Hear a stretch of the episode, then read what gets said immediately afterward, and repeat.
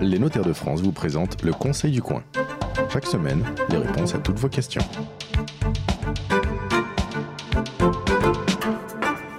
Bienvenue sur le Conseil du coin de la semaine. La France compte à quelques dizaines de milliers d'unités près 3,5 millions d'entreprises. Et s'il y a dans le lot une part conséquente d'entreprises unipersonnelles, d'autres ont des salariés, parfois beaucoup. Le chiffre c'est simple, 1% des entreprises de France comptent 500 salariés ou plus, mais que l'entreprise soit petite ou grosse, eh bien, il vient un moment où le fondateur, qui est aussi souvent le patron, doit passer la main. Et quand personne dans sa famille, parmi ses enfants, ne peut ou ne veut reprendre, eh bien, il faut chercher à vendre à un tiers. Et puis, on peut vendre à n'importe quel moment de l'histoire de l'entreprise, quand on a envie de réaliser euh, euh, ce que l'on a créé et que euh, on a envie d'en profiter. Par exemple, je sais pas, aller cultiver des vignes dans le sud de la France, ça se fait beaucoup. En tout cas, quel que soit le moment auquel la session intervient, il faut aller voir un notaire pour faire les bons choix. Et ça tombe bien, des notaires, j'en ai deux avec moi en studio. Camille Guillaume, bonjour. Bonjour. Vous êtes notaire à Paris. Olivier Gamard, bonjour. Bonjour. Vous êtes notaire à Nanteuil-les-Maux. C'est vrai que là, j'ai prévu le, scénario de la session euh, eh bien, quand euh, euh, on arrive en fin de carrière, mais on peut céder à n'importe quel moment, en fait, son entreprise. Et on peut en céder qu'une partie ah, on peut très bien avoir besoin à un moment ou à un autre. Alors je pense au cas du notariat parce que c'est un cas qu'on voit quand même régulièrement. Le notaire qui va créer son entreprise, qui hmm. va développer son étude et qui avoir besoin d'un deuxième associé pour hmm. faire face au flux du travail, au hmm. flux de clients. Mais ça peut être euh, quelqu'un qui effectivement veut développer son entreprise, qui a besoin d'un cash flow et qui va prendre un deuxième associé pour développer un nouveau secteur. Donc là vous parlez d'une session partielle forcément une session partielle. Mmh. Bon, donc la session au profit d'un tiers, que ce soit euh, au cours de son existence ou de l'existence de l'entreprise, euh, ce n'est et qu'elle soit euh, intégrale ou partielle, ce n'est pas le cas de la session de fait lorsqu'on transmet au moment de la succession.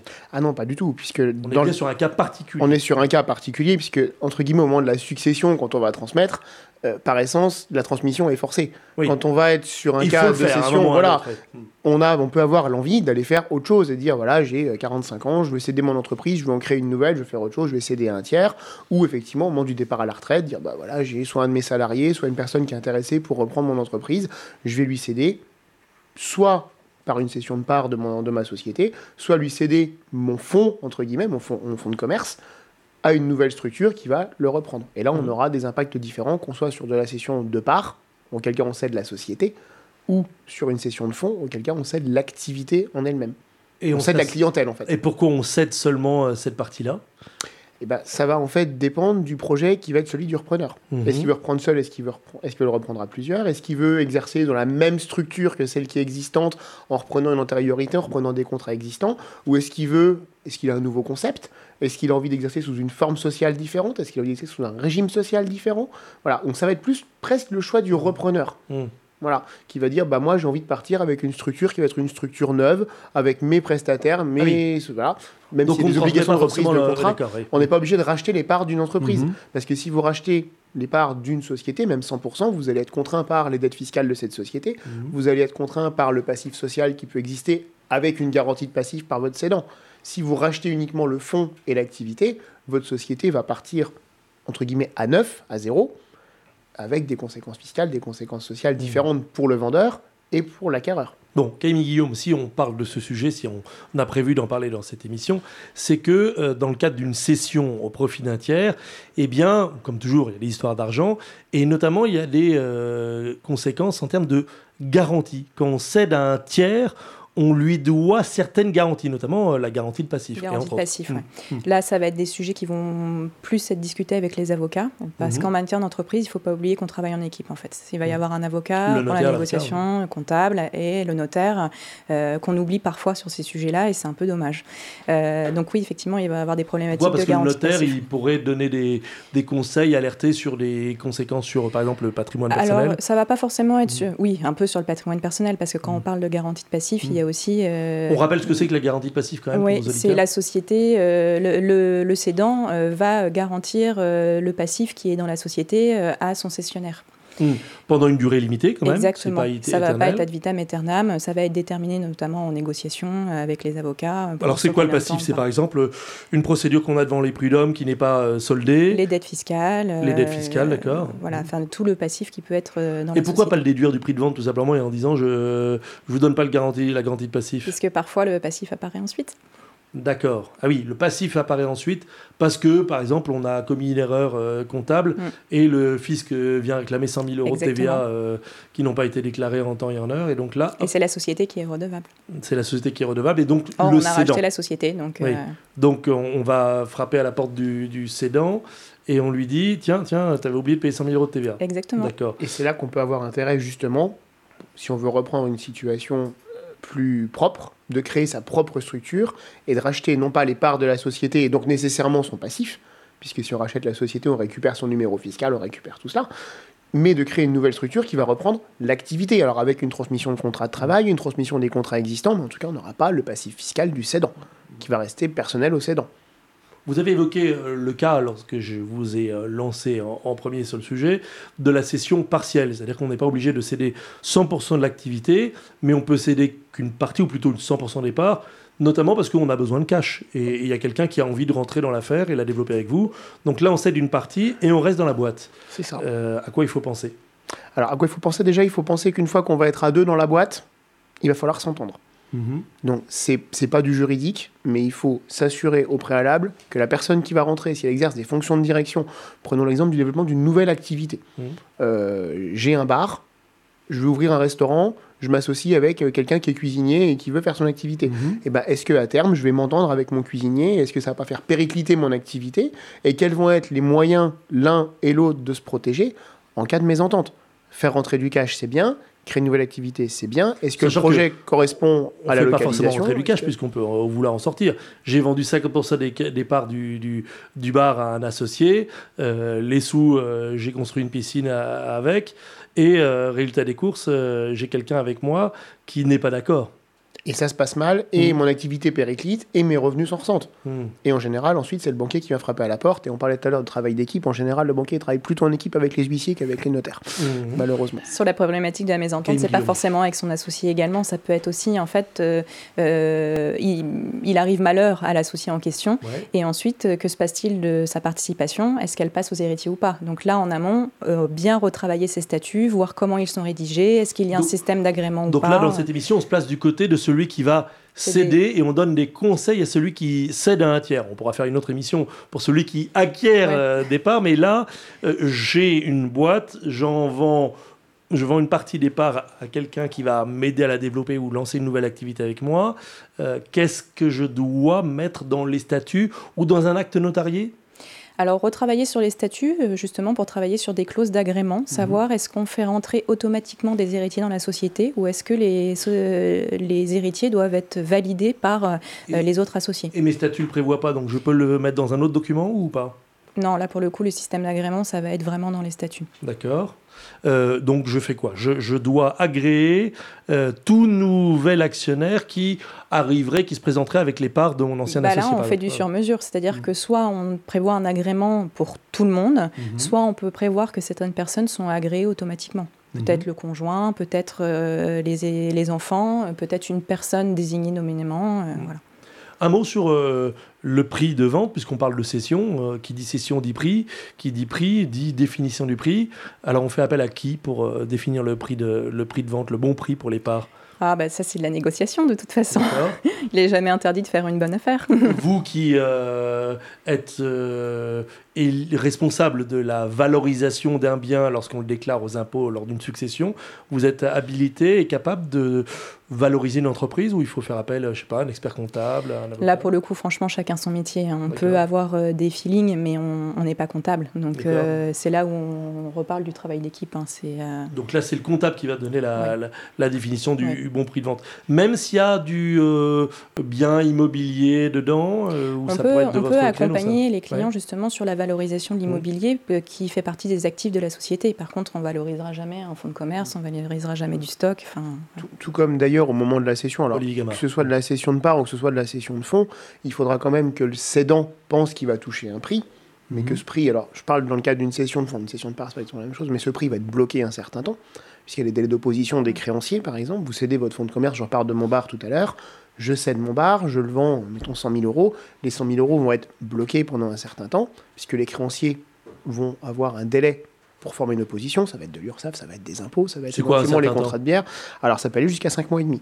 D'accord. 5 mois et demi, puisqu'il y a un délai de solidarité fiscale qui s'ouvre. En fait, le délai normal, c'est 10 jours à compter de la publication dans un journal d'annonce légale qui s'appelle le BODAC, mhm. qui prend à peu près, euh, la dernière que j'ai fait, ça a pris un mois à peu près, donc vous voyez, ça mhm. fait à peu près un mois et 10 jours. Donc on a signé, un mois et 10 jours plus tard, euh, le truc est publié. On a les délais, il y a 10 jours d'opposition. D'accord. Voilà, à ce moment-là, on arrive à savoir à peu près qui sont les créanciers opposants. On va laisser passer un certain temps, le temps que le comptable aille lui déposer les liasses fiscales notamment. On va recontacter les impôts qui en général font des oppositions de montant relativement élevé pour se garantir, pour avoir au final... de manière automatique ou... Euh, ou euh, Alors de manière automatique, en général, ils vont très haut puisqu'ils n'ont pas les bilans définitifs. Non, mais vous voulez dire qu'ils font une opposition euh, de fait Ils font opposition pour un montant prévisionnel couvrant les impôts de l'année, la TVA, le Ah oui, c'est pas qu'on est en faute, c'est simplement ils disent euh, tiens, vous me devrez voilà, tel ça. à tel moment. Prenons un exemple bête j'ai vendu euh, il y a deux mois un fonds de commerce, je l'ai mm. vendu 23 000 euros, j'ai une opposition du fisc pour 25 000 euros, alors que le chiffre d'affaires du fonds, c'est suite à une succession, le chiffre d'affaires du fonds depuis six mois, c'est zéro. Donc on sait très bien qu'il va y avoir 300 ou 400 euros à payer. Le fisc va au max. Et donc la somme, euh, là, la somme est bloquée jusqu'à ce qu'on paye ces impôts-là. Alors la somme est bloquée jusqu'à ce qu'on acquitte tout, et il y a un délai de solidarité pendant lequel le fisc peut aller chercher le cessionnaire, hmm. qui peut aller jusqu'à 5 mois et demi. C'est pour ça qu'en général, si on veut vraiment être sécure, on bloque l'argent pendant ce délai de 5 mois et demi. Donc en gros, si on vous entend bien, euh, je vends ma boîte et je veux réutiliser, réaffecter euh, les fonds que je la vende partiellement ou intégralement, en fait, je ne vais pas en disposer tout de suite, contrairement à la vente euh, d'un appartement, par exemple. Non, et puis justement, je voudrais rebondir sur le sujet du prix de cession, parce que c'est aussi tout l'intérêt d'aller voir son notaire, c'est ah. Qu'est-ce que je vais faire de mon prix de cession C'est quoi mes projets pour l'avenir? Et en passant d'ailleurs, euh, c'est quoi la fiscalité de la cession d'une boîte et le calcul de la plus-value si plus C'est la euh, question justement de que vais-je faire de mon prix de vente? Parce que euh, bah, la plus-value. Euh, il y a une plus-value dans la cession d'une boîte. J'ai créé une, société avec 10 000 euros de capital. Donc en gros, elle vaut zéro, votre société au moment de la création. Hein. D'accord. Et elle fait 5 millions d'euros de chiffre d'affaires. Un comptable dit qu'elle vaut 1,5 million.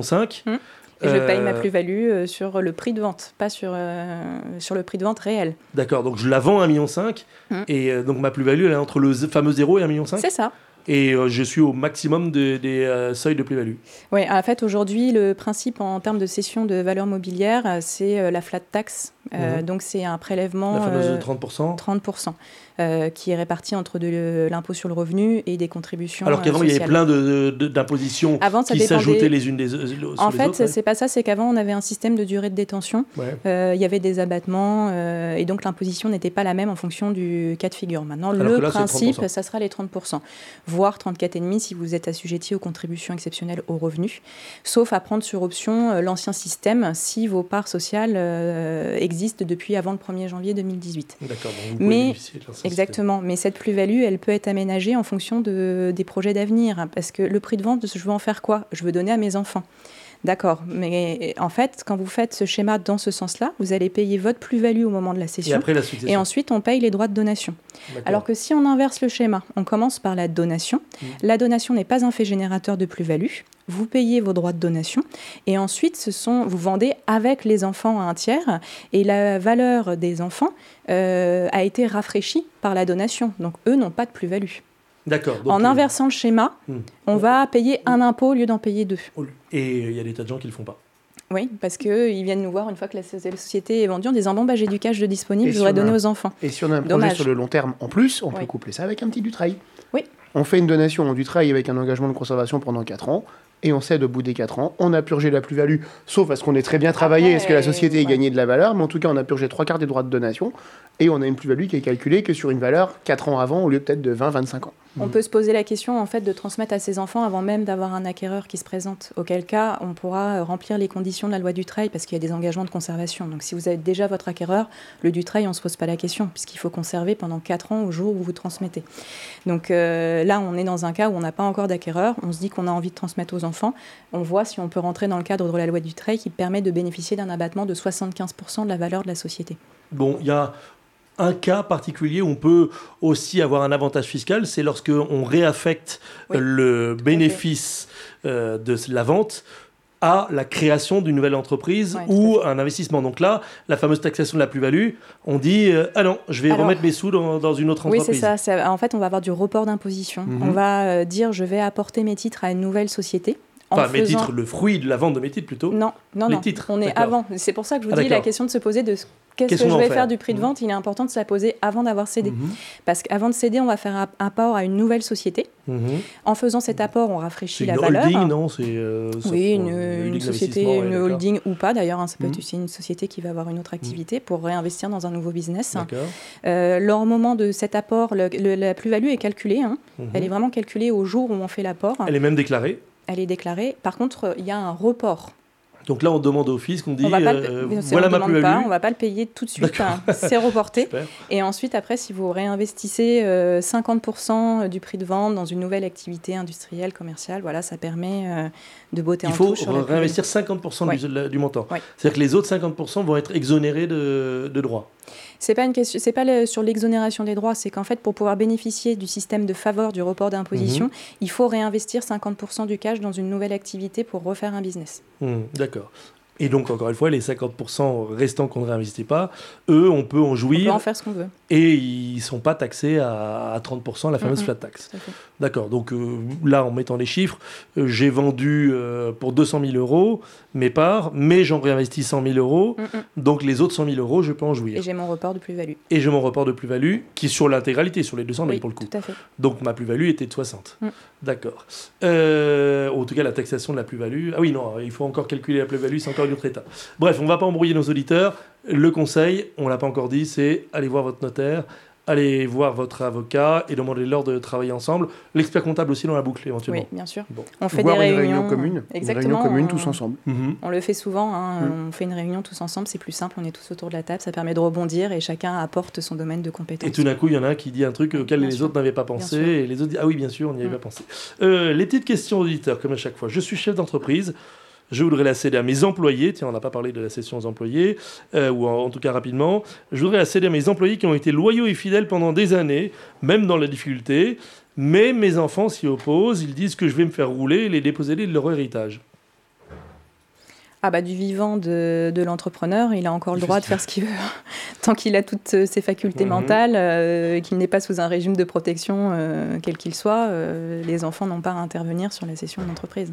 Ils ne sont pas propriétaires de la société. Sauf qu'il y a un problème de, de, valorisation, si on comprend bien le message sous-jacent, c'est que en, en, disant qu'il veut la céder à ses employés, il va peut-être leur faire un prix que les enfants ne sont pas d'accord de... Oui, alors là, toute la problématique, ça va être dans quel cas on fait une bonne affaire et dans mmh. quel cas on est dans une manifestation d'une donation quelque part indirecte. Mhm. Auquel cas, il y aurait une problématique de rapport, euh, enfin, pas de rapport, mais de, de, hum, voir si on est bien dans le cadre du patrimoine mhm. qu'on peut librement donner euh, à un tiers. Euh. Enfin, donner ou vendre, en l'occurrence. Enfin, là, en l'occurrence, si on parle de donation indirecte, on serait sur de la donation.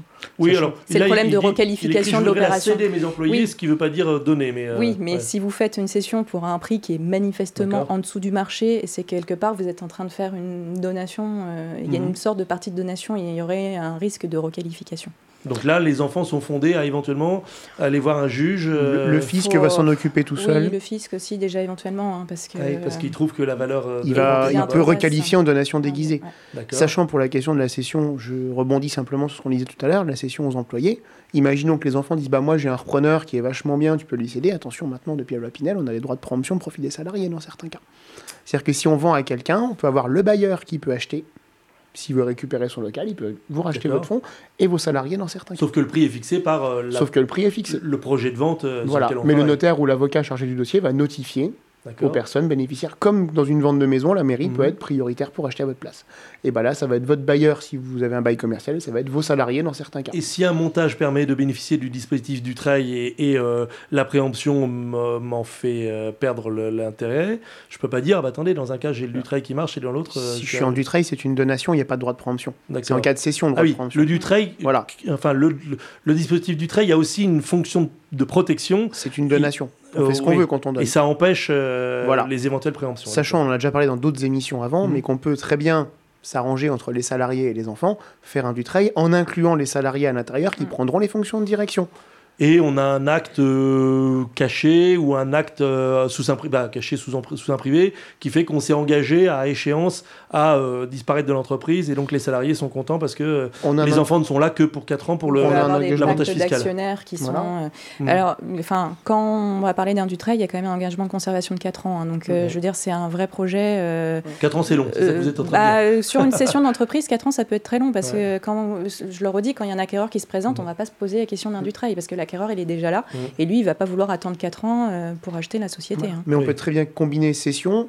et du travail. C'est-à-dire qu'on peut céder au, au nouvel entrant. Aux, salariés, aux salariés leur donner à l'un ou à l'autre qui va prendre des fonctions de direction dans le Dutreil une part, mm. et mettre les enfants dans le Dutreil avec, pour avoir le nombre de parts nécessaires, pour qu'ils puissent avoir une fonction non pas de direction, mais une fonction de contrôle pour justement vérifier que notre cédant ne se fait pas enfler. Donc, il récupère de l'argent, il donne, et on a ce contrôle par les enfants. On va être sur un schéma de cession euh, qui va être étalé dans le temps, en plusieurs temps. On va garder ce qui permet euh, le taux euh, pour faire un Dutreil pour une donation aux enfants. la famille va rester dans la société le temps des engagements de conservation et ensuite on aura une cession dans une deuxième partie. Bon, conclusion pour ceux qui ont suivi cette émission jusqu'au bout.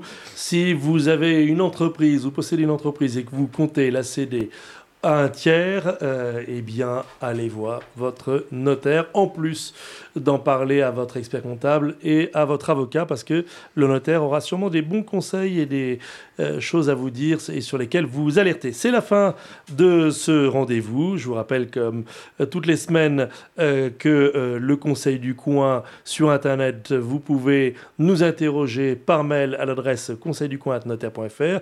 Vous pouvez également nous poser des questions sur la page Facebook. Et puis le Conseil du coin, c'est tous les premiers samedis du mois dans les cafés un peu partout en France.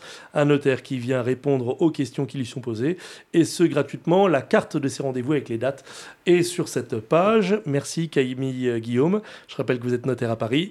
Et merci Olivier Gamard, notaire à Nanteuil-les-Mots. La semaine prochaine. C'était le Conseil du coin avec les notaires de France. Pour poser vos questions, rendez-vous sur la page Facebook du Conseil du coin.